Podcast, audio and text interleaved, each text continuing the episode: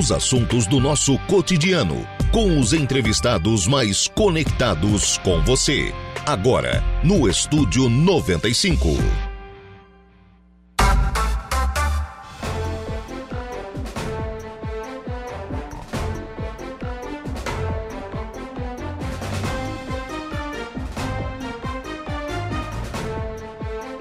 Agora são 10 horas e 8 minutos, 10 e 8, 24 graus é a temperatura. Bom dia! Estamos começando o programa Estúdio 95 aqui pela Rádio Araranguá 95.5 FM. Muito obrigado pelo carinho da sua companhia, muito obrigado pela sua audiência já de forma antecipada, muito obrigado também pela sua participação. Você que nos acompanha em FM 95,5 Alô, você que está em casa, você que está no seu rádio, você que está na sua, no seu local de trabalho, sempre acompanhando a programação da Rádio Araranguá. Muito obrigado pela sua audiência. Muito obrigado também a você que nos acompanha através das nossas demais plataformas. E aí eu destaco o nosso portal www.radioararanguá.com.br. Lá no nosso portal você nos acompanha ao vivo e em qualquer lugar do mundo e, claro, fica sempre muito bem informado sobre tudo aquilo que acontece aqui em Araranguá e em toda a nossa região. Destaque de agora: Araranguá Esporte Clube começa a se movimentar visando o Regional da Alarme. Então, o AEC aí já se movimentando né, com contratações. Lembrar que dia 1 né, nós estaremos. Eh, nós teremos a inauguração do estádio municipal. Enfim, né, a inauguração do estádio municipal com o Master do Araranguá enfrentando o Master do Figueirense prefeitura está alinhando ainda essas, os últimos detalhes, né? Mas o Sandrinho Ramos já esteve aqui já antecipando né, esta informação. Também é destaque lá no nosso portal, Câmara presta homenagem às mulheres do Arroio. Vai ser destaque também aqui no programa. Daqui a pouquinho a gente vai trazer as informações da sessão de ontem da Câmara de Vereadores de Balneário Arroio do Silva, que prestou então esta homenagem por conta da passagem do Dia Internacional da Mulher. Você tem ainda à sua disposição para você nos acompanhar ao vivo em áudio e vídeo, nosso canal do YouTube. Já tem gente nos acompanhando lá no YouTube. Muito obrigado a você que está no YouTube, você que está curtindo, compartilhando, comentando. É importante a sua participação aqui na nossa programação. Muito obrigado a você que está ligadinho conosco. E também pelo Facebook da Rádio Araranguá, facebook.com.br Rádio Araranguá. Você já sabe disso, já é tradição. Né, as nossas lives lá no Facebook, onde você pode participar também aqui, no, aqui do programa, né? Pode mandar mensagem, pode mandar pergunta, pode mandar crítica, pode mandar elogio, pode eh, mandar abraço, enfim. A sua participação é fundamental. Aquele problema que você tem na sua rua, no seu bairro, né, aquela situação que você gostaria que fosse levantada, aquela dúvida às vezes que você tem, eh, será que eu posso fazer isso, será que eu não posso?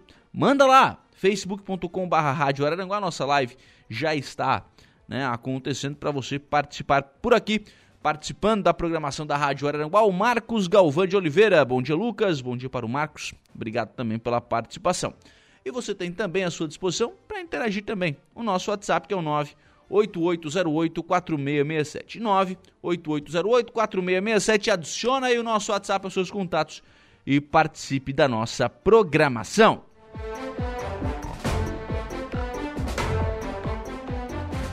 Programa que tem os trabalhos técnicos de Kevin Vitor. São 10 horas e 11 minutos. A gente começa o programa desta desta quarta-feira destacando o Dia Internacional da Água. Hoje, dia 22 de março, é o Dia Internacional da Água. E o Comitê da Bacia Hidrográfica do Rio Araranguá, nesta data, faz alusão à consciência com relação ao uso da água. A falta de consciência da sociedade com o uso dos recursos hídricos no dia a dia para o Comitê da Bacia Hidrográfica do Rio Araranguá e afluentes catarinenses do Rio Mamptuba é o grande alerta que precisa ser novamente evidenciado nesse Dia Mundial da Água, que é celebrado eh, no dia 22 de março. Essa realidade, aliada à não efetivação de políticas públicas para a sua gestão, tem feito da região uma das com o maior número de registros de conflitos pelo uso da água em Santa Catarina.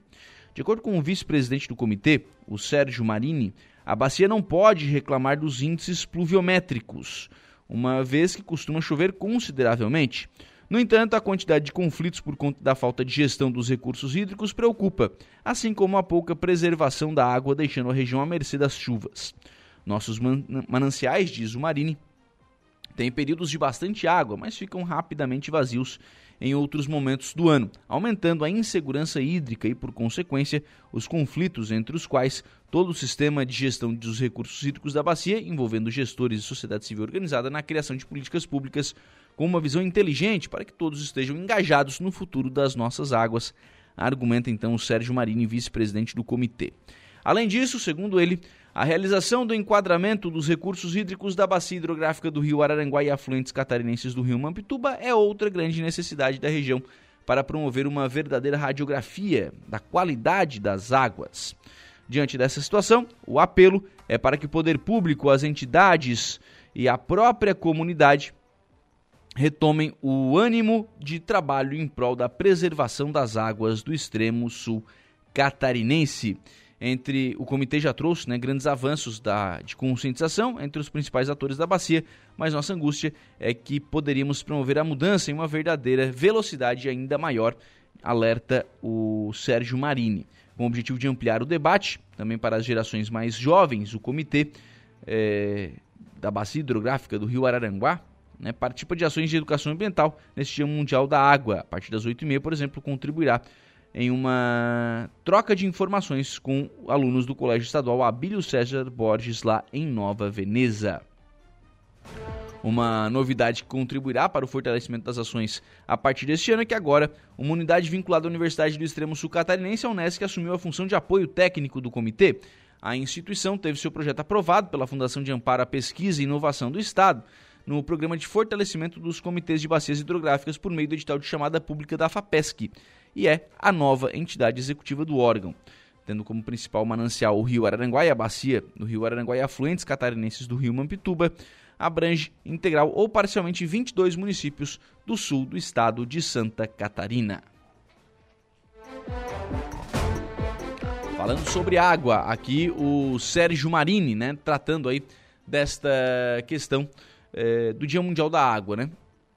O, comitê faz um trabalho importante, fez um raio-x importante, o Comitê da Bacia Hidrográfica do Rio Araranguá, há algum tempo atrás, quando levantou de que forma que é feito o consumo de água aqui na região, né? de que forma que a bacia hidrográfica é, consome a sua água. Então você tem o consumo humano, obviamente, as cidades, né? enfim, é, faz o seu, o seu consumo, isso sai da bacia hidrográfica do Rio Araranguá, evidentemente. Mas você tem o consumo industrial, você tem o consumo agrícola e, todos esse, todo esse, toda essa forma de consumo precisa ser garantida. Como é que se garante isso? Com o planejamento. Só que o grande problema da, da atividade fim do comitê é que o comitê não tem é, poder de determinar as ações. Ele elenca, ele estabelece, ele diz: olha, para garantir o uso de água que a região tem, precisa fazer isso, precisa preservar, é, precisa fazer reservação de água, precisa evitar que essa água que nasce né, no pé da serra em 24, 36 horas chegue no mar e né, passe a ser desperdiçada, de certa forma, para consumo, né? ela perde o seu potencial de consumo. Como é que se faz isso? Com barragens. Há quanto tempo, há quantos e quantos e quantos e quantos anos o Comitê da Bacia Hidrográfica do Rio Aranguá, ou a região inteira já sabe da necessidade de fazer a barragem do Rio do Salto. Para garantir este uso da água, para evitar que essa água que nasça, que nasce lá no pé da serra, chegue em poucas horas no mar e perca o seu potencial de uso. A gente precisa segurar essa água. Como é que segura a água? Com barragem. Só que está aí o projeto da barragem do Rio do Salto. Agora tem licença Agora mudou o governo, tem que trabalhar de novo o convencimento do governo de que é importante fazer e a presidência da Casante que tem que fazer e tal. Olha, e aí vai, e aí vai, e aí vai, e aí vão-se os anos e a gente não vê de fato obra. Já temos a área comprada, né, as desapropriações já foram feitas, já há registro de moradores que tiveram as áreas desapropriadas que voltaram porque a área não foi alagada ainda. Então eles voltaram. Então eles voltaram para as terras. Só que aí? Tudo isso acaba atrasando ainda mais todo, toda a resolução para este problema. Então, é, no Dia Mundial da Água, a gente tem que refletir. Tem que refletir sobre consciência? Tem. Tem que refletir sobre consumo? Tem. Sobre desperdício? Tem. Mas também sobre o que é preciso fazer né, para evitar que, é, que toda essa água seja desperdiçada. E aí me parece que é onde o poder público tem que entrar e tem que fazer a sua parte. Não adianta só cobrar consciência. Cobrar consciência é importante, tem que cobrar. Mas não adianta só cobrar consciência. Tem que também fazer a sua parte, senão fica muito fácil. 10 horas e 18 minutos. Um abraço aqui pro Dilnei Fausto Borges, o diretor de turismo de Maracajá. Tá dizendo aqui, ó, bom dia. Estou de férias e ligado na Rádio Araranguá. Um grande abraço ao Dilnei. Muito obrigado pela, pela participação. Bom descanso ao Dilnei Fausto, né, que está acompanhando aí a nossa, a nossa programação no nosso belíssimo Parque Ecológico de Maracajá, né? Também é um, dos, um dos atrativos né, turísticos, inclusive, aqui da nossa região. 10 e 18, mas já está na linha comigo o Henrique Bonetti. O Henrique Bonetti é meliponicultor. Vai acontecer nos próximos dias 29 e 30 no CETRAR, no Centro de Treinamentos da IPAGRE, o quarto encontro catarinense de meliponicultura zootécnica. A palavra meliponicultura é bastante difícil, mas é produção de mel. Ô, ô, Henrique, qual é o objetivo deste encontro? Quem é que está sendo convidado a participar deste, deste encontro? E acontece aproximadamente um mês. O que, que vai acontecer aqui no Cetrar, ô Henrique? Bom dia. Bom dia, Lucas. Bom dia a todos os ouvintes da Rádio Araranguá. É, primeiramente, eu fico muito agradecido né, e feliz que a gente possa estar conversando sobre o, o, quarto encontro catarinense né, que ocorre em Araranguá, por essa oportunidade que, que, que cederam para a gente. Né. É, a meliponicultura zootécnica, ela há muitos, há muitos anos já, já está no Brasil, né? primeiramente lá no início com os índios e também com os colonizadores, era uma meliponicultura um pouco mais extrativista, e agora nós temos a técnica, né? E nós criamos as abelhas sem ferrão brasileiras, as abelhas sem ferrão, né? É, em Araranguá virão, virão criadores de todo o estado de Santa, Santa Catarina e também de fora dele. Teremos produtores aqui de, do Rio Grande do Sul, do Paraná, de São Paulo e até da Paraíba. É um evento bastante interativo, né? E, e, vai trazer toda essa parte técnica e também aberta ao público. É uma parte do evento, a expofeira será aberta ao público para que as pessoas possam conhecer e também né, visitar as abelhinhas sem ferrão. Sim. Bom, para vocês que são produtores de mel, essa parte do sem ferrão é uma vantagem bastante grande, né? Sim, é uma, é uma vantagem bastante grande. Na verdade, as abelhas que a gente conhece, aquelas com ferrão, elas não são brasileiras, né? Elas foram trazidas de fora e foram implantadas aqui, né? E essas, as abelhas sem ferrão, as abelhas nativas, né? São as abelhas que eu sempre costumo dizer que são um patrimônio brasileiro, né? E por um tempo ficaram praticamente no esquecimento, foram depredadas e, e e extraídas da natureza, né? E hoje Sim. nós, com a técnica, com a técnica, estamos restabelecendo novamente essas populações, né? Sim. Então você vai ver várias e várias espécies ali todas unidas, né? E em prol da, da produção, da sustentabilidade e da renda, né? Principalmente em pequenas propriedades, em áreas preservadas, né? Sim. Pois é, aí se trata de um, de um assunto que é extremamente importante, né? Que é a questão da cadeia de produção de mel, é, inclusive aqui na região. Né? Nós temos é, Içara, aqui no sul do estado, né, que é considerada uma das principais cidades produtoras de mel do, do país. A gente tem em Araranguá né, a Prodaps, que é uma empresa extremamente premiada né, no, no mundo inteiro né, com a, com a, produção do melhor mel.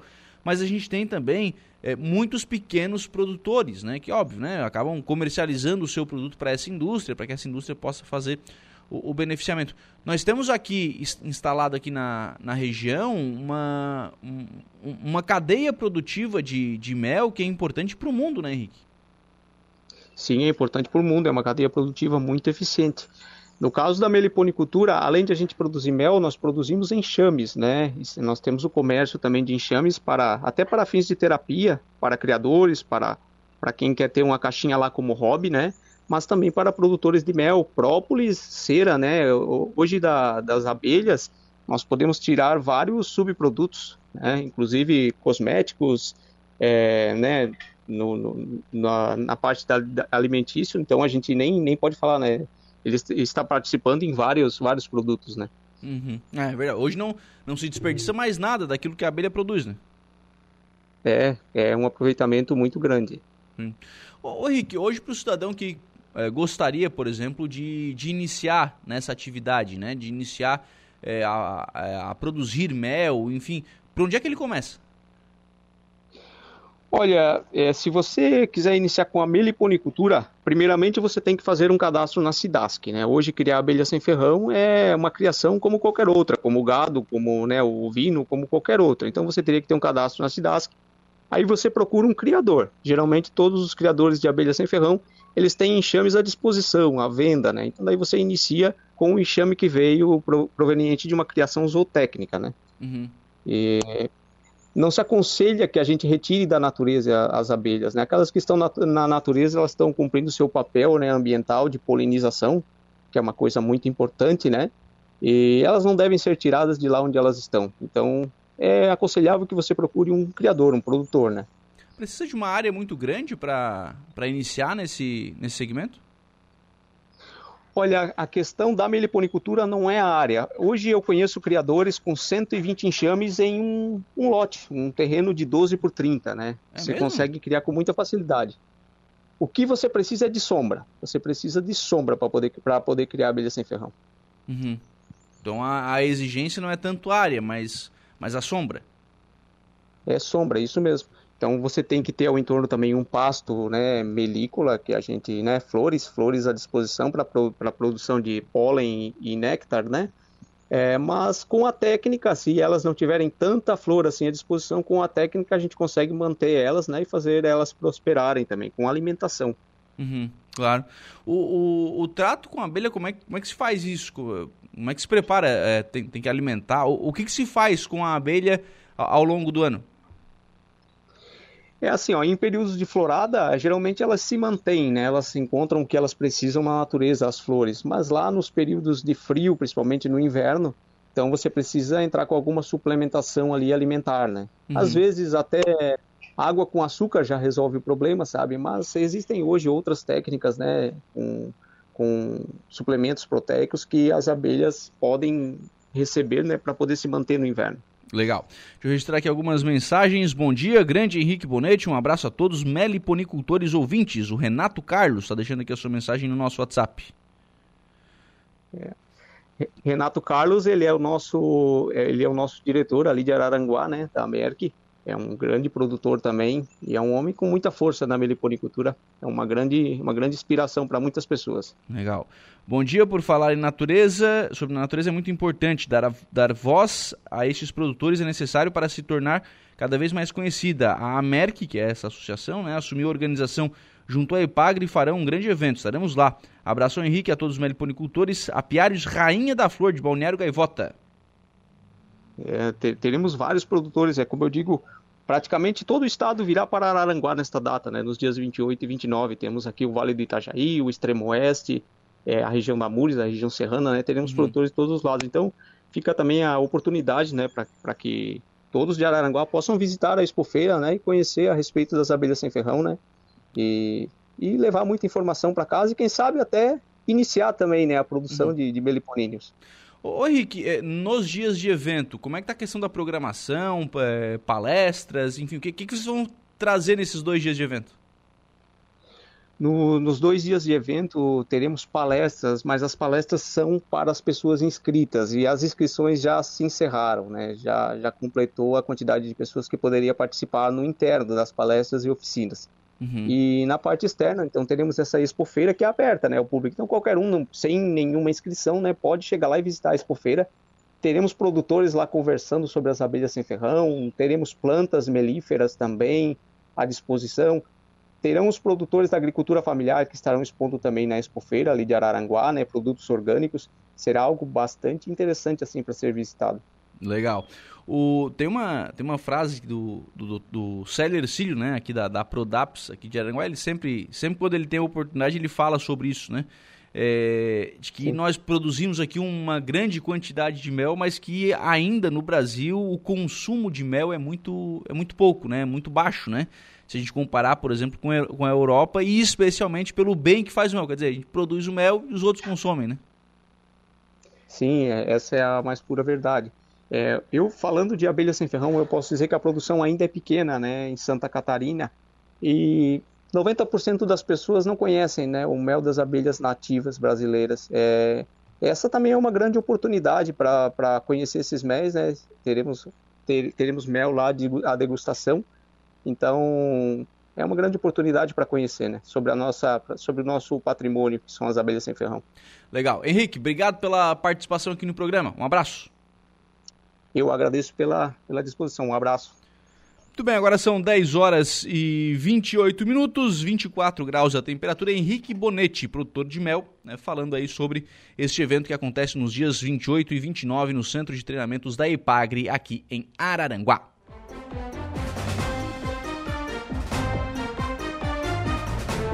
Ouvintes conosco, está por aqui a Eveline. Bom dia para Eva, dizendo aqui o seguinte: Bom dia, Lucas e ouvintes. Ontem passei pelo pronto atendimento do UPA e fui muito bem atendida pela equipe e principalmente o doutor André, que me atendeu super bem. Meus agradecimentos. Legal, viu? É legal quando o, quando o cidadão reconhece também que o, que o trabalho é bem, é bem feito, né? Alguns vão poder dizer o seguinte: ah, mas é obrigação. É, é sim. É obrigação sim atender e atender bem. Né? O servidor público que está lá, que está para atender, está para atender bem.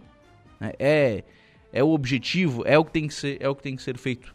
Mas quando acontece, o reconhecimento também pode vir. O reconhecimento também não faz mal.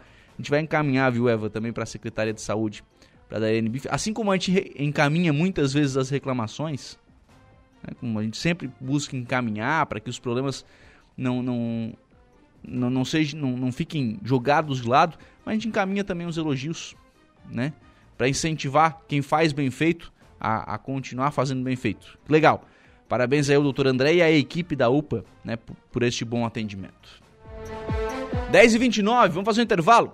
Próximo bloco, a gente vai trazer aqui as informações da sessão de ontem da Câmara de Vereadores de Balneário Arroio Silva. Voltamos com o Estúdio 95.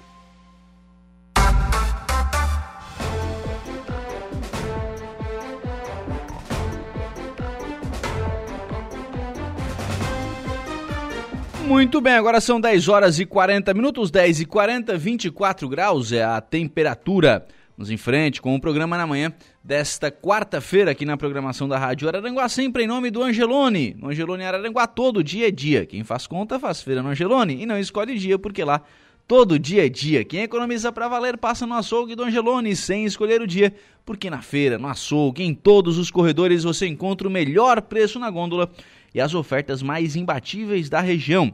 Então baixe o aplicativo e abasteça. Ofertas de hoje no Angelone Araranguá, músculo traseiro bovino top quality, peça, pedaço ou moído, 23,90 kg. Lombo suíno Seara, peça resfriada, 18,90 kg. Banana branca, 4,99 o são ofertas do Angelone Araranguá. Daqui a pouquinho aqui no programa eu converso com o padre Daniel Zilli, vamos falar sobre o, o bingo das TVs. Tradicionalmente, né, na, no início da programação da festa em honra a São Cristóvão, a, a festa organiza o, o, bingo das TVs, que acontece agora no próximo dia 12 de maio. Né, são, serão 12 TVs que serão que, né, participarão deste bingo. A gente vai trazer mais detalhes sobre como está a organização para a festa em honra a São Cristóvão. E ainda hoje, também no programa, nós vamos falar sobre um assunto extremamente importante, que é a questão do combate ao mosquito Aedes aegypti. O município de Maracajá está também imbuído né, deste assunto, está também tratando desta questão. A equipe da vigilância sanitária, do pessoal do controle, dos ag os agentes de endemias do município de Maracajá estão a campo, fazendo vistorias, fazendo fiscalizações para evitar a proliferação do mosquito Aedes aegypti. Daqui a pouquinho, também aqui no programa, a gente vai conversar com a Michele Gonçalves, que é diretora de saúde de Maracajá, para falar sobre este trabalho né, que está sendo feito aí no município para o enfrentamento né, a esta situação. Ouvintes conosco, o Clésio lá da Lagoa do Caverá está por aqui. Bom dia, Lucas. Bom dia para o Clésio. Obrigado pela participação. E ontem foi noite de sessão na Câmara de Vereadores de Balneário Arroio do Silva. A sessão de ontem foi uma sessão especial, né? Foi uma sessão de homenagem às mulheres pela passagem do Dia Internacional das Mulheres. Então, cada um dos nove vereadores escolheu uma mulher, uma homenageada que recebeu ontem né, uma placa e um presente, enfim, da Câmara de Vereadores para registrar esta homenagem. A sessão de ontem ela foi presidida pela vereadora Maria Alice Luciano e foi secretariada pela vereadora Grace Copetti. Para, desta forma, né, fazer com que a mesa diretora da Câmara durante esta homenagem fosse composta exclusivamente por mulheres. Inclusive, a representação do município nesta homenagem não foi do prefeito em exercício Carlos Escarçanella, foi da primeira-dama em exercício, a Águida Escarçanella, que foi quem é, participou né, desta, desta solenidade ontem na Câmara de Vereadores. Foram homenageadas na noite de ontem a Dilceia Parquali Rodovanski, ela foi homenageada pelo vereador Elvio Zoc, que é o presidente da Câmara, a homenageada Eva Rodrigues Pedroso, foi homenageada pelo vereador Vanderlei de Souza, a Leonésia Machado Costa foi homenageada pelo vereador Evaldo Caetano, a Maria Sueli da Silva foi homenageada da vereadora Maria Alice Luciano, Marione Silveira Coelho foi homenageada pelo vereador Pedro Eugênio Coelho. A Marli Pereira Borges recebeu a homenagem do vereador Clailton de Oliveira. A Rosângela do Amaral recebeu a homenagem do vereador Márcio Macan. Rochelle Aparecida Ribeiro foi homenageada da vereadora Grace Copete. E a Santina da Silveira foi a homenageada pelo vereador Almiro da Silva. Cada uma dessas homenageadas ontem teve um histórico, né, um currículo lido durante a sessão, contando o porquê da homenagem, enfim, demonstrando a história de vida de cada uma dessas homenageadas. Durante as palavras, né, os discursos ontem, a primeira-dama em exercício, a Agda Felisberto, falou né, aos presentes sobre a importância né, de, do Dia Internacional da Mulher. A Agda, inclusive, não estava é, nem preparada né, para falar, foi convidada para ler uma homenagem que estava estava preparada, mas ela também acabou falando algumas palavras para os presentes. Eu não preparei nada para falar porque disseram que era só para mim ler uma homenagem, mas eu estou muito, muito feliz de estar aqui. Falo, mas estou nervosa, confesso que eu estou nervosa e me sinto muito orgulhosa de ouvir e conhecer. Muitas de vocês eu já conheço histórias de luta, que tem uma história no nosso município e que contribui e contribuiu para o nosso município que aqui escolheram para viver. Eu vou ler a mensagem. Você que tem o dom de gerar a vida, sua natureza é protetora, caridosa e amorosa. Você é um ser de luz que transparece a sua essência em seus atos. Você consegue ser guerreira e ao mesmo tempo sensível sempre pronta a suprir necessidades. Em casa ou no trabalho, cuida do que é seu, zela e determinação. Você enfrenta batalhas diárias na luta por seus objetivos e na busca por equilíbrio. Nossos agradecimentos a você e que seus esforços sempre sejam reconhecidos. Nós não estamos atrás de um homem, nós estamos do lado. Nós é que somos guerreiras. Nós, eles dependem de nós para tudo, até para a vida, eles dependem da gente. E os maior e as coisas mais preciosas desta vida são mulheres. A terra, a terra é feminino, a água é feminino, a terra nos dá de comer, a água nos dá a nossa sobrevivência. Então, os elementos mais essenciais da terra são femininos. Nós que, temos, que temos a força e nossas mãos, nós temos múltiplas ao mesmo tempo. Conseguimos fazer várias coisas ao mesmo tempo que o homem não consegue. Conseguimos cuidar da casa, de filhos, mas eu não tenho filhos, mas eu sei que a maioria tem, a trabalhar fora e tudo. Eles, eles que dependem da gente. Então, o Dia Internacional da Mulher, que é comemorado no dia 8 de no dia 8 de março, eu sempre digo, é um dia de luta, é um dia onde as mulheres lutavam para conseguir melhor qualidade de vida, para conseguir salários. Elas foram presas em uma fábrica e aonde foram incendiadas. Então é um dia de luta, é um dia que a gente tem que lutar e a gente nunca podemos parar de lutar por nós mulheres e de nos valorizarmos enquanto mulheres. Esta então, a primeira dama em exercício, a Agda Felisberto, né, falando algumas palavras ontem durante a homenagem às mulheres na Câmara de Vereadores de Balneário Rui do Silva. Quem presidiu a sessão ontem foi a vereadora Maria Alice Luciano, que falou em nome de todos os vereadores né, com relação a esta homenagem às mulheres. Boa noite. Primeiro agora vou dar uma boa noite para, para as mulheres. Todos os dias de sessão que a gente chega aqui é dado, né? Boa noite, vereadora, boa noite, vereadores. Não, hoje vou dar boa noite, mulheres. Hoje é para vocês. Hoje o dia é todo nosso. E eu quero agradecer o presidente que nos deu essa que nos ah, né, cedeu essa mesa hoje só para as mulheres. Disse hoje é vocês que comandam. Então eu estou aqui, gente, para dar os parabéns. Eu acho que a Águida já falou mais, né? Um, um pouquinho a mais sobre o que o dia, o que, é o Dia da Mulher. Nós, a Santina veio aqui e disse tudo, né, Santina? Tu vê aqui que todos os dias, todas as horas é o nosso dia. O que que tu faz durante o dia? O que que nós fizemos durante o dia? Sem ofender nenhum homem, que não leve para o outro lado. Mas a gente chega em casa, tá? Tu tens o café para fazer, tu tens o pão para colocar na mesa, tu tens, já, já pensa no, na janta que vai fazer e já vai pensando em tudo que os netos vão chegar, que, a, que o marido vai chegar. E quando o marido chega, ele senta, espera, ele senta no sofá e espera. A maioria, tá? Não estou falando de todos. Mas a maioria faz isso. Senta no sofá ou deita um pouquinho e espera. E as mulheres, elas tocam assim a, a vida, tá? Tocadinha todos os dias. Mulher, né, Mariana, igual professoras, né, que a gente trabalha 40 horas e chega em casa. Não é Simone que está aqui, professora? Então, assim, então, nós sabemos o quanto que é, o que é tu trabalhar 40 horas na escola e chegar em casa e dar conta da casa, dar conta de tudo, isso nós somos super mulheres. Nós não somos só mulheres. Nós somos super mulheres. Por isso que nós temos esse dia hoje para nós. Eu quero deixar aqui meu boa noite, meu agradecimento a todas vocês, tá? Em especial hoje a Sueli, a Sueli que foi a minha convidada, e ao restante das famílias que estão aqui hoje, né, representando todas as mulheres que aqui estão. Meu muito obrigada. Muito bem, então esta, a presidente em exercício né, da Câmara de Vereadores durante a, a noite de ontem, a vereadora Maria Alice Luciano, falando sobre esta homenagem da, da Câmara às mulheres. A, a presidente falou sobre a fala da, da, dona Santina, na verdade não houve uma fala no protocolo, né? Ela acabou, é, quando ela recebeu a homenagem, ela acabou é, falando ali sobre, né, falando aos vereadores, né? Inclusive o pessoal que estava na assistência acabou não, nem conseguindo ouvir, porque tem uns vidros, enfim mas ela acabou falando ali aos vereadores alguma, algumas coisas sobre a sua história de vida também, né? Uma história de muita dedicação.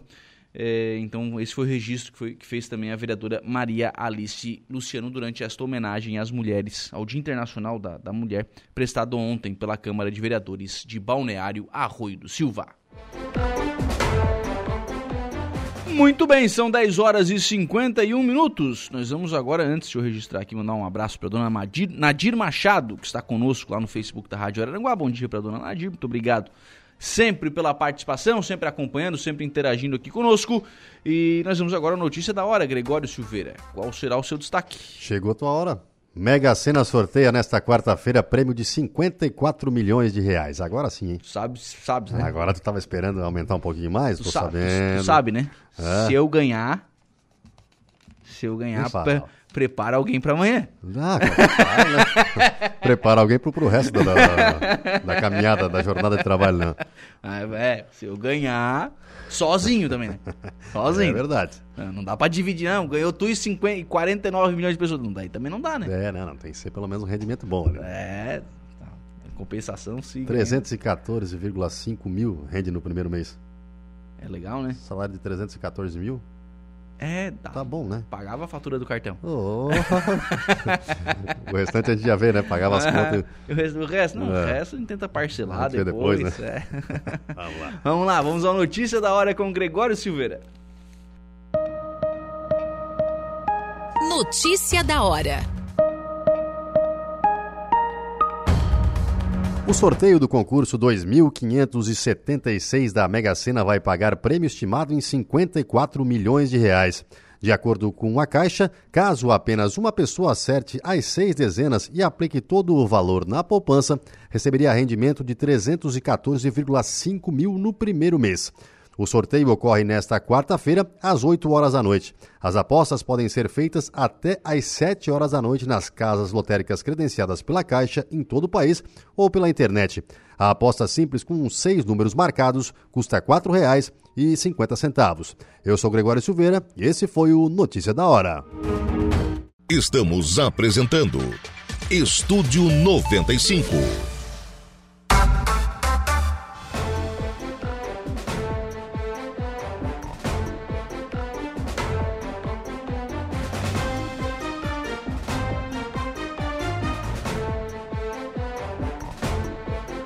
Muito bem, agora são 11 horas e 7 minutos, 11 e 7, 25 graus é a temperatura. Vamos em frente com o programa na manhã desta quarta-feira aqui na programação da Rádio Araranguá.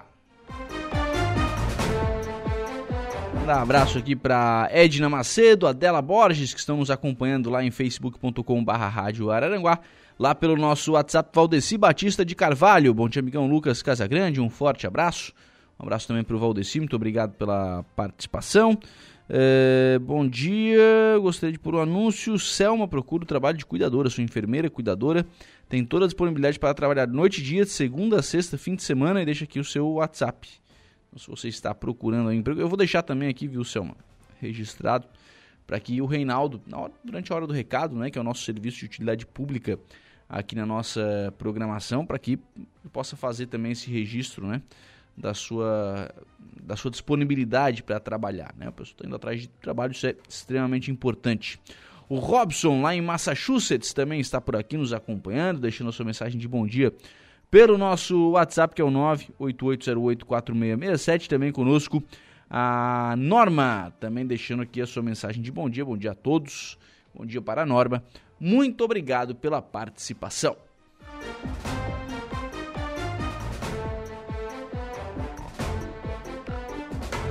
Lá no nosso Facebook. A Sandra da Silva conosco. Bom dia, Lucas. Bom dia para a Sandra. Obrigado também pela participação. E a Evelyn Batista está por aqui. Quero parabenizar o prefeito César pelo ótimo trabalho.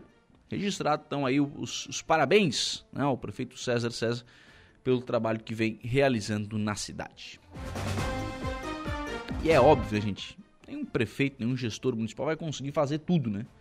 Vai conseguir atender todas as, as demandas. Mas tem muitas obras têm sido encaminhadas, né? Nesta atual gestão, isso é importante, isso coloca, né? A rádio, num, a cidade num outro patamar, né? A cidade num, numa outra perspectiva, numa perspectiva de crescimento, numa perspectiva de desenvolvimento. Então, o registro aqui da Eva também é extremamente importante. Falávamos no começo do programa sobre o Dia Internacional da Água pois o SAMAI aqui de Araranguá está realizando também na manhã de hoje uma, uma atividade em alusão ao Dia Mundial da Água, lá na sua sede recreativa, lá no bairro Lagoa da Serra. O evento teve início às 9 horas e recebeu crianças da escola Judite Brígida Lúcio, da Lagoa do Caverá, do pré-escolar ao quinto ano do ensino fundamental. Os alunos expuseram seus trabalhos e também aproveitaram o dia especial com brinquedos, doces, salgadinhos. Foram entregues duas bicicletas para os vencedores do concurso socioambiental que tiveram as redações e os desenhos escolhidos. Estiveram presentes também o, no evento né, o vice-prefeito Cristiano da Silva Costa, o Tano, o secretário de Planejamento de Araranguá, o Emerson Almeida, que, claro, foram recepcionados pelo diretor do SAMAI, o Jairo do Canto Costa. Os estudantes que tiveram as redações e desenhos escolhidos receberam um certificado e um brinde surpresa. O tempo colaborou e o clima foi de alegria, descontração e muita conscientização pelo uso racional da água. Foi o que afirmou o João Carlos Silva, que é assessor de comunicação do SAMAI. Destaque está lá no portal da Rádio Araranguá.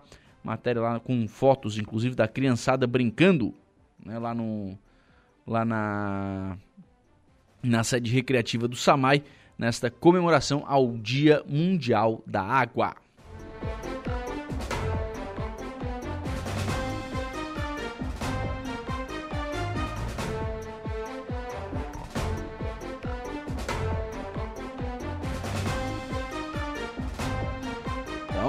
Extremamente importante, né? Não pode deixar um dia tão importante como esse passar em branco, né? O Dia Mundial da Água precisa, sim, ser lembrado, né? Precisa ser é, tratado, enfim, é, especialmente quando a gente fala de crianças, né? Trabalhar a consciência dessas crianças, são futuros cidadãos, né? Que é, futuramente tomarão frente dessa cidade, né? Ou das cidades. Então, trabalhar a consciência com essas crianças é algo extremamente importante. 11 horas e 11 minutos, já na linha, a diretora de saúde de Maracajá, Michele Gonçalves. Vigilância sanitária, os agentes de endemias do, do município de Maracajá estão a campo, né? Estão na, nas ruas, estão visitando é, as, as residências da população de Maracajá para tratar da questão do combate, do enfrentamento à proliferação do mosquito Aedes aegypti. Né? Uma situação que tem preocupado o estado inteiro. Aliás, registrar, o estado de Santa Catarina já tem morte, já tem óbito. É lá em Florianópolis, né? pode parecer meio distante, mas de Florianópolis para cá é um pulinho. Né? Então, a gente pode ter sim daqui a pouquinho a circulação da doença, da dengue aqui na nossa região. Maracajá tem feito com, o seu, com a sua vigilância sanitária este enfrentamento. O diretora Michele Gonçalves, como é que está o trabalho, como é que estão, é, de onde estão chegando as denúncias e qual é o trabalho que está sendo feito pela vigilância do município neste enfrentamento? Michele, bom dia. Bom dia, Lucas. Bom dia aos ouvintes. É, a gente está vivendo aí essa problemática, né? É, enfrentamento contra o mosquito. E enquanto vigilância epidemiológica, vigilância sanitária, a gente tem buscado algumas, alguns pontos estratégicos em busca da prevenção. E a gente, no nosso município, temos 49 armadilhas, né, que elas são visitadas pelo nosso agente de endemias, é, o agente que cuida da dengue, como a gente chama. Ele faz visitas a, nessas armadilhas a cada sete dias. Né? E temos também os pontos estratégicos, que são ferro velho, borracharia, a cada 14 dias. Uhum. E através desses pontos que a gente consegue ter o diagnóstico, né, é, da proliferação do mosquito, porque a gente, ela faz a visita, analisa aquela água que tem na armadilha e identifica se tem larva ou não na armadilha. É a, quando ela realiza a visita e tem a, a larva, ela faz a coleta e já encaminha para fazer a análise. É, são dessa forma que a gente consegue identificar né, os, os focos. Então, a gente tem alguns pontos que são visitados diariamente para que a gente consiga identificar, porque a gente tem uma dificuldade é, de não saber onde está o foco. Às vezes, a população ela acaba auto-negligenciando essa situação, que não que deixa lá o vasinho né, é, na, na goteira da chuva, que fica água no pratinho. Esses, essas situações a gente não consegue identificar, mas a gente busca a prevenção através das armadilhas. Sim. Ô, Michele, a questão da, é, desses focos é, aumentou recentemente em Maracajá. É, a situação, vamos dizer assim, tem, tem aumentado a preocupação com relação a essa questão do número de focos? Sim, é, aumenta porque o, no ano de 2022 a gente teve, durante o ano todo, cinco focos. Né? Então a uhum. gente acabou, achou equilibrado, né? pela situação que a gente é beira de estrada, tem bastante borracharia, enfim. Então a gente achou que estava dentro do, do, da normalidade. É, estamos aí, né, nem com 90 dias desse ano de 2023 e já identificamos dois novos focos. Então, aonde né, sinalizou o alerta, que a gente deveria buscar ações para que a gente conseguisse é, permanecer nesses dois focos e não aumentando e, e, chegando na como se encontra hoje ali, como você falou, a cidade de Florianópolis, né? Sim. É, tá longe, tá longe, mas é precisamos a pandemia quando começou também era longe, né? E acabou chegando aqui. Então a gente busca está realizando ações aí para que a gente consiga estabilizar essa situação dos focos. É, especialmente por essa característica de marginal de BR, né? É, é um corredor, enfim, sabe a quantidade de veículo que passa por, por Maracajá, qualquer um pode ter ali um, um mosquito infectado e pode começar a transmitir a doença, né? Sim, essa é a nossa preocupação. Por isso que, né, é, a gente me trouxe a situação, ó, Michele, já temos dois focos, então a gente está no início do ano, é, a gente tem que ver alguma coisa, vamos, vamos atrás da prevenção, porque daqui a pouco a gente tem dois, tem três, tem cinco, tem dez, e a gente perde o controle e não consegue mais, né, é, manter o, o controle da situação. Sim, sim, é, tem que é, evitar, né, tentar de alguma forma evitar que, que isso aconteça. É, esses focos que foram encontrados em Maracajá, eles foram encontrados é, em residências, nessas borracharias? É, qual, qual, qual, foi a situação em que esses focos foram encontrados? Na verdade, o... esses dois focos, né, o que chama a atenção assim, foi encontrados em empresa. Uhum. Os dois em... Não foi em residência, não foi em residência e foi em situações de empresa. Uhum. É, a empresa normalmente ela apresenta essa dificuldade maior é, exatamente por isso, né? Você tem ali a questão, é, às vezes, de um, um. Especialmente empresa com caminhão, né? Mexe com pneu, enfim, acaba tendo lá é, um acúmulo de pneu, e se isso não estiver coberto, pode ser um, um local de mais, de, mais fácil, né? Proliferação da doença, né? Isso, é, um dos focos foi realmente numa situação de transportadora e o outro, é, a transportadora acaba, essa situação acaba sendo mais complicada, como, como fala, né? Uhum. Até porque tem ali a, a, carga e descarga, pneu, enfim, é mais difícil do, do, controle, né?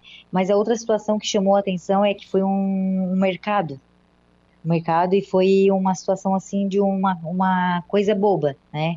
Era uhum. um pingar do ar-condicionado.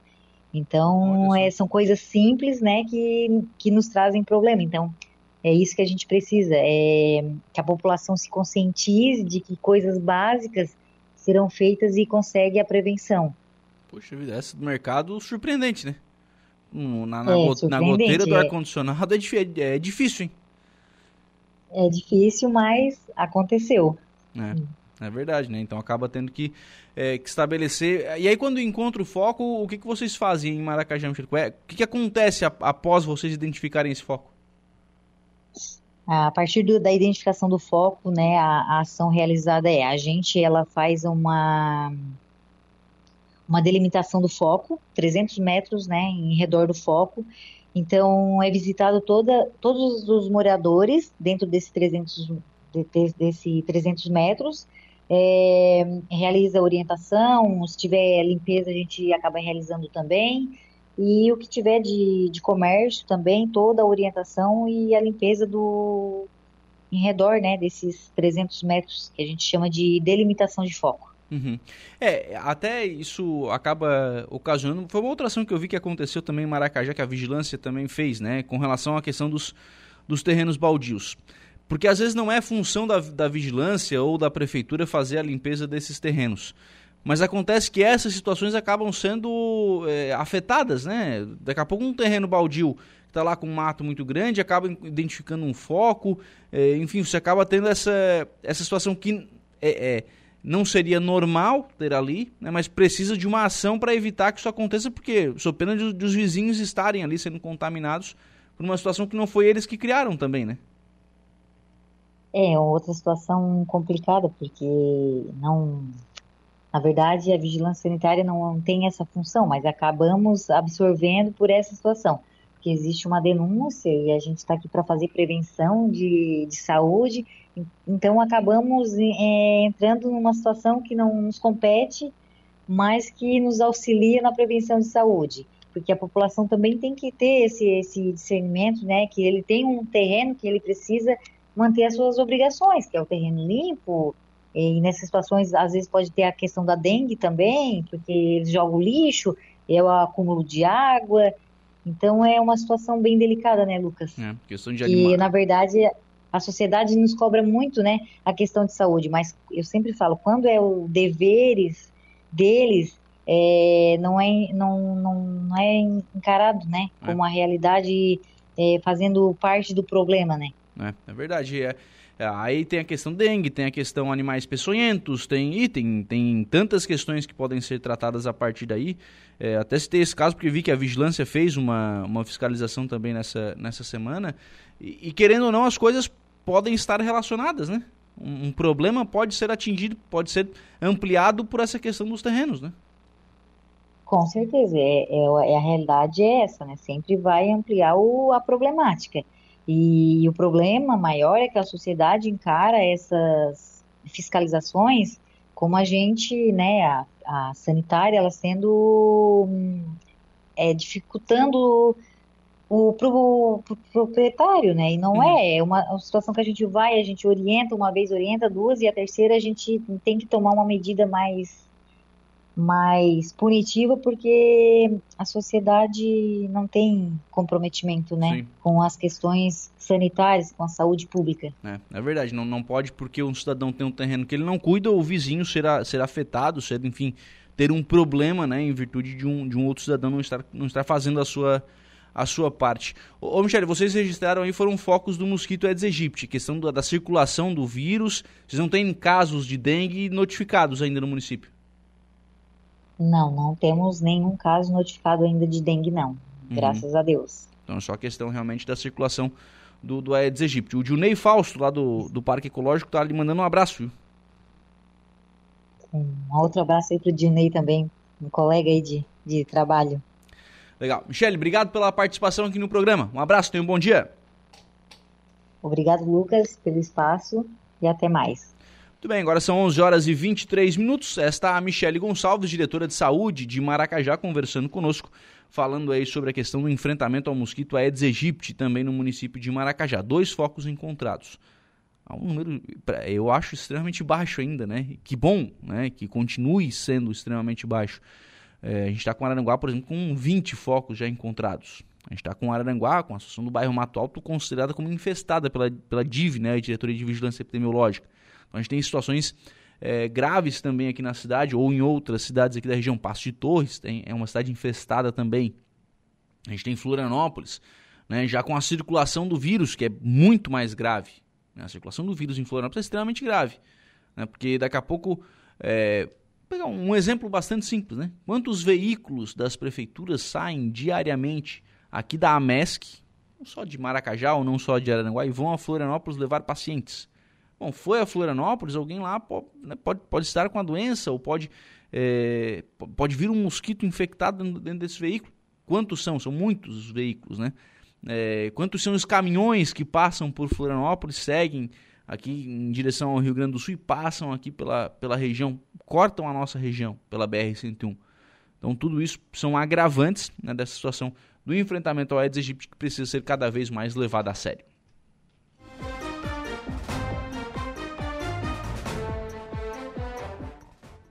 11 horas e 23 minutos. 11 e 23. Vamos em frente aqui com o programa. Mandar um abraço aqui pro Valdeci Batista de Carvalho. Deixando por aqui a sua mensagem de bom dia, amigão Lucas. Um forte abraço. Um abraço também ao Valdeci. Muito obrigado sempre acompanhando, sempre participando aqui da programação da Rádio Araranguá.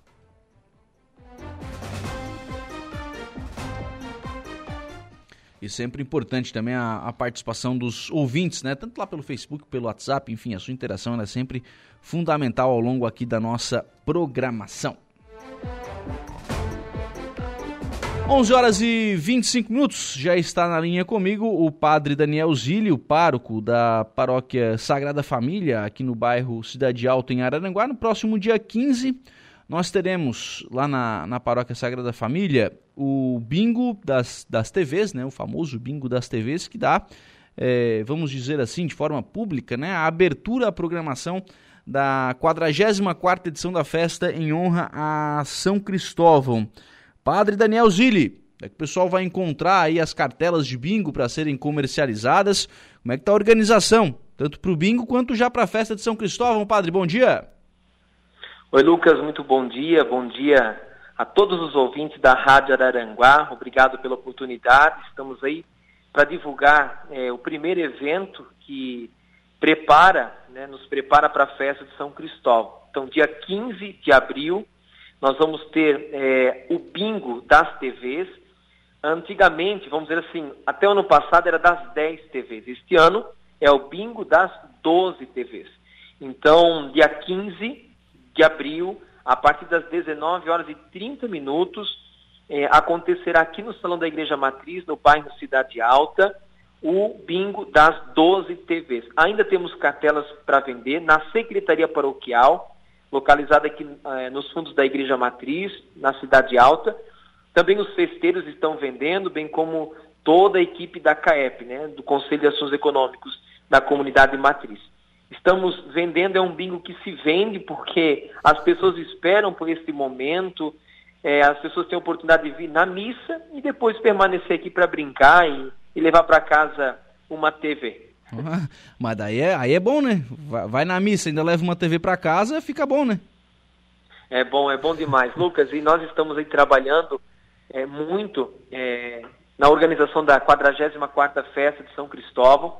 Este ano, com certeza, promete ser uma festa maior que a do ano passado. Ela vem crescendo significativamente, a nossa festa São Cristóvão, a festa dos motoristas e dos agricultores. Inclusive, ontem tivemos reunião com a CAEP para organizar o bingo e também já é, refletimos algumas coisas em relação à festa São Cristóvão.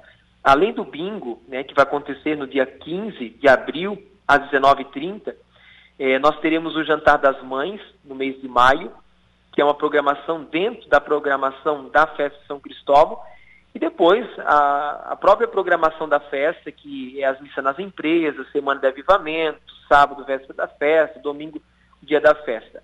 Toda a programação de, da 44ª Festa São Cristóvão nós vamos publicar, vamos divulgar no dia 15, na noite é, do bingo das 12 TVs. Então, nesta missa das 18 horas, do dia 15 de abril, todos os festeiros, noveneiros, serão apresentados para a comunidade, tá? para a igreja, e vamos é, passar toda a programação da nossa festa São Cristóvão, que promete ser uma festa grande, bonita. Legal, legal. É, é essa movimentação de festa, né, padre, ela acaba sendo importante é, para avivar a igreja, né? Para manter o pessoal participando realmente da igreja, né?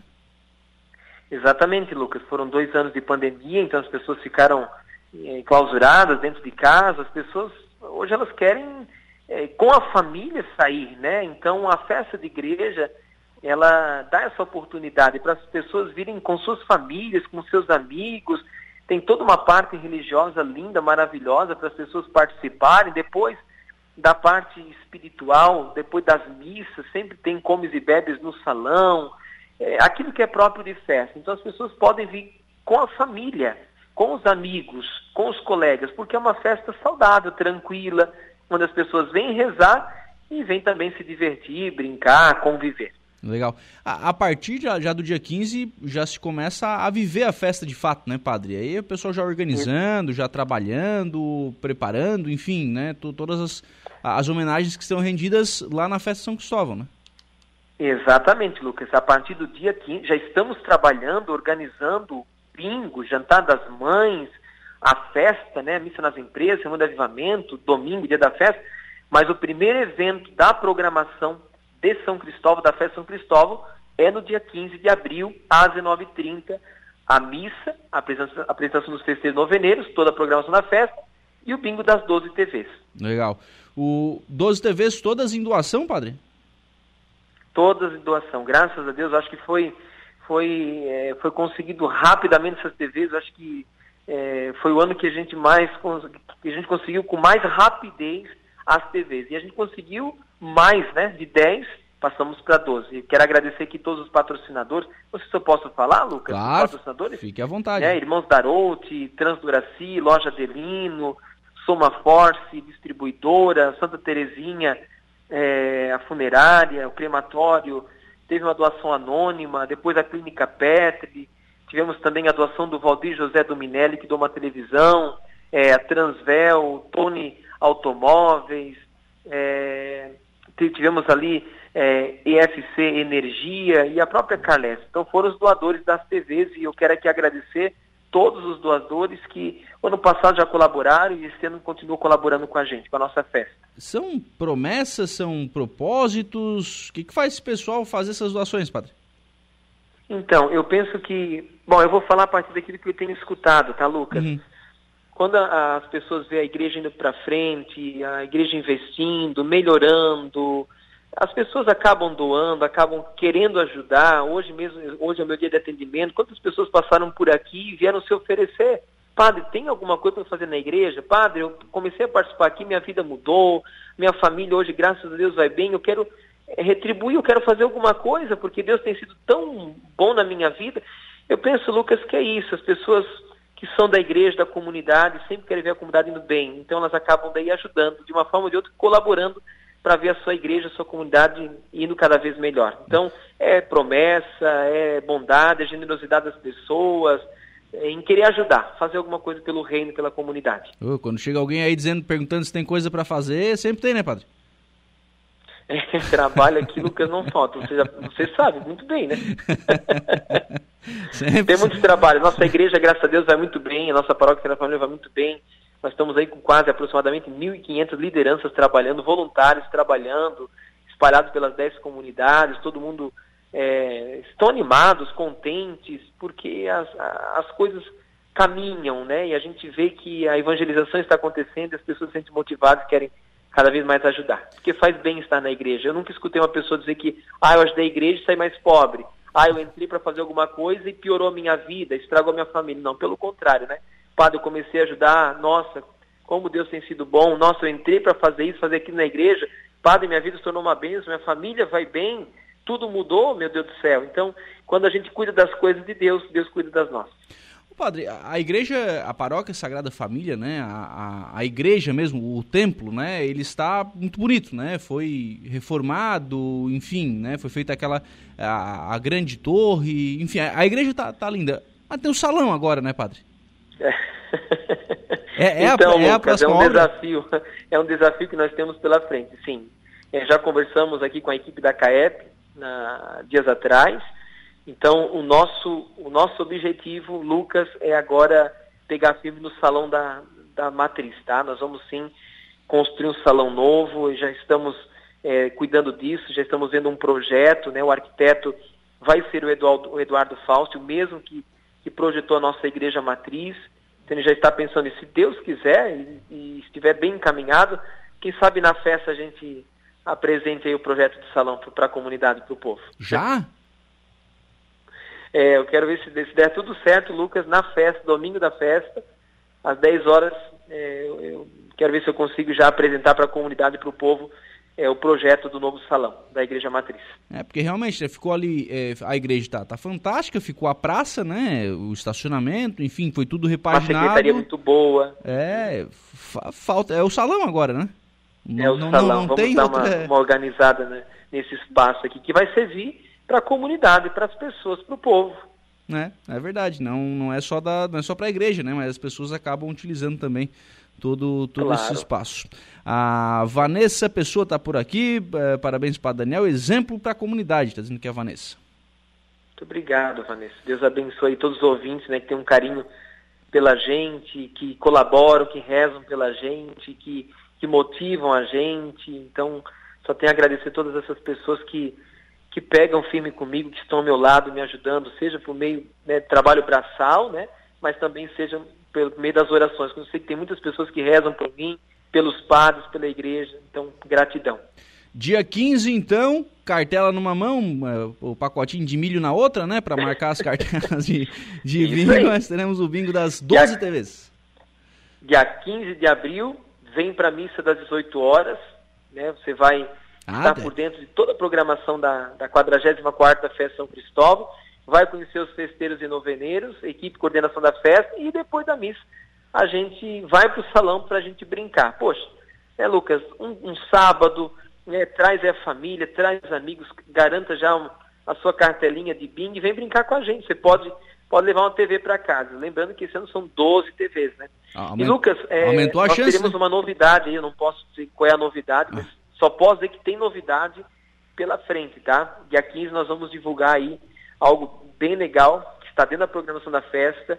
Nós vamos encerrar a festa São Cristóvão esse ano com a missa das 18 horas e uma presença muito especial. Alguém vai estar encerrando a nossa festa e fazendo uma bonita missa é, aqui na nossa cidade, na nossa igreja matriz. Eu... Aí eu não posso dizer quem vai estar presente, mas dia 15 o padre vai revelar uma uma presença ilustre né, em nossa cidade, em nossa comunidade. Eu fico com uma raiva quando vocês fazem isso, que vocês não têm ideia. e não pode ficar bravo com o padre, viu? Quaresma é pecado. Fico com uma raiva que vocês não têm ideia. É, vai ter uma surpresa, eu não vou dizer qual é. Como assim? Tem que dizer qual é a surpresa. é, mas já está bem caminhado, tá? Nós vamos divulgar aí uma presença muito legal. Tenho certeza que as pessoas vão gostar de um montão e vão vir participar. Legal. É, encerramento da festa, essa pessoa que vai encerrar a festa pra gente. E tem que ir na missa antes, né, Padre? Não adianta só ir no bingo, né? Não, não, não. Vem rezar, vem participar da celebração e depois Vamos para o salão juntos para a gente brincar e rir um pouco ali. Vai ser servido nessa noite do bingo, né, Lucas? É, vai ter pastel, vai ter é, docinhos, cachorro quente, batata frita. Estamos organizando um cardápio bem legal, onde as pessoas não precisarão se levantar, elas poderão ficar na mesa e nós vamos servir na mesa todas as pessoas. A gente está esperando em torno de quase 3 mil pessoas para esse bingo, tá? Então é muita gente. Para facilitar, vários caixas atendendo e pessoas atendendo nas mesas, para facilitar a vida das pessoas que estão ali brincando, jogando o bingo. Legal. Pá Daniel, obrigado pela participação aqui no programa. Um abraço. Ô, meu amigo, outro abraço, Deus abençoe a todos. Bom trabalho.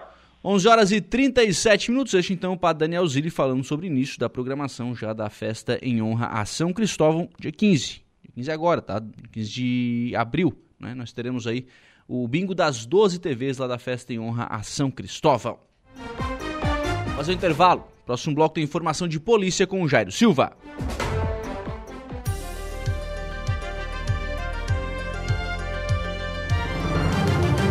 Rádio Araranguá. Polícia. Bem, agora são 11 horas e 50 minutos. 11 h 50 nós vamos a informação de polícia, Jairo Silva. É, olha, pois não, Lucas. Homem é preso após tentar furtar carne em mercado, hein? Isso está ficando comum. Isso aconteceu em Criciúma. É, um homem de 30 anos foi preso no final da tarde de ontem, terça-feira, dia 21, após furtar carnes e um pastel também de um supermercado localizado no bairro Santa Luzia, em Criciúma. É, de acordo com a Polícia Militar, um dos funcionários do local viu quando o suspeito tentou sair do mercado com alguma coisa dentro da camiseta. O próprio funcionário abordou o homem e encontrou com ele dois pedaços de carne, um pacote de carne moída e um pastel. Aos policiais, o suspeito afirmou ser usuário de drogas e disse que pretendia trocar os produtos por entorpecentes. O homem foi encaminhado então à delegacia de polícia. Os assuntos do nosso cotidiano. Estúdio 95.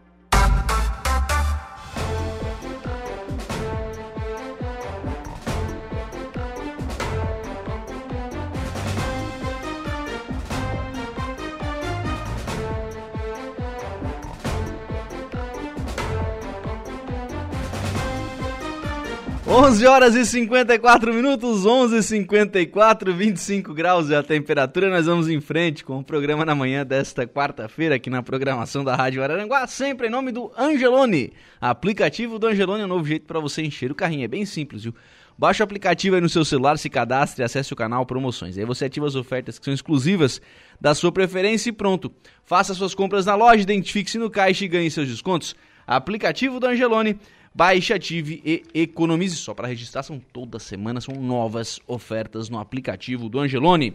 Ofertas de hoje lá no Angelone Araranguá: músculo traseiro bovino top quality, peça, pedaço ou moído, 23,90 kg. Lombo suíno Seara, peça resfriada, 18,90 kg. E banana branca, 4,99 kg. Ofertas do Angelone Araranguá.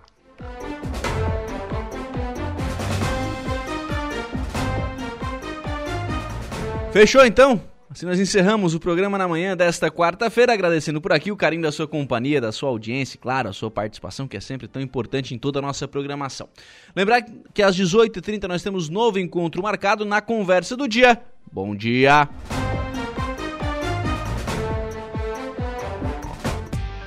Estúdio 95, de segunda a sexta, às 10 da manhã.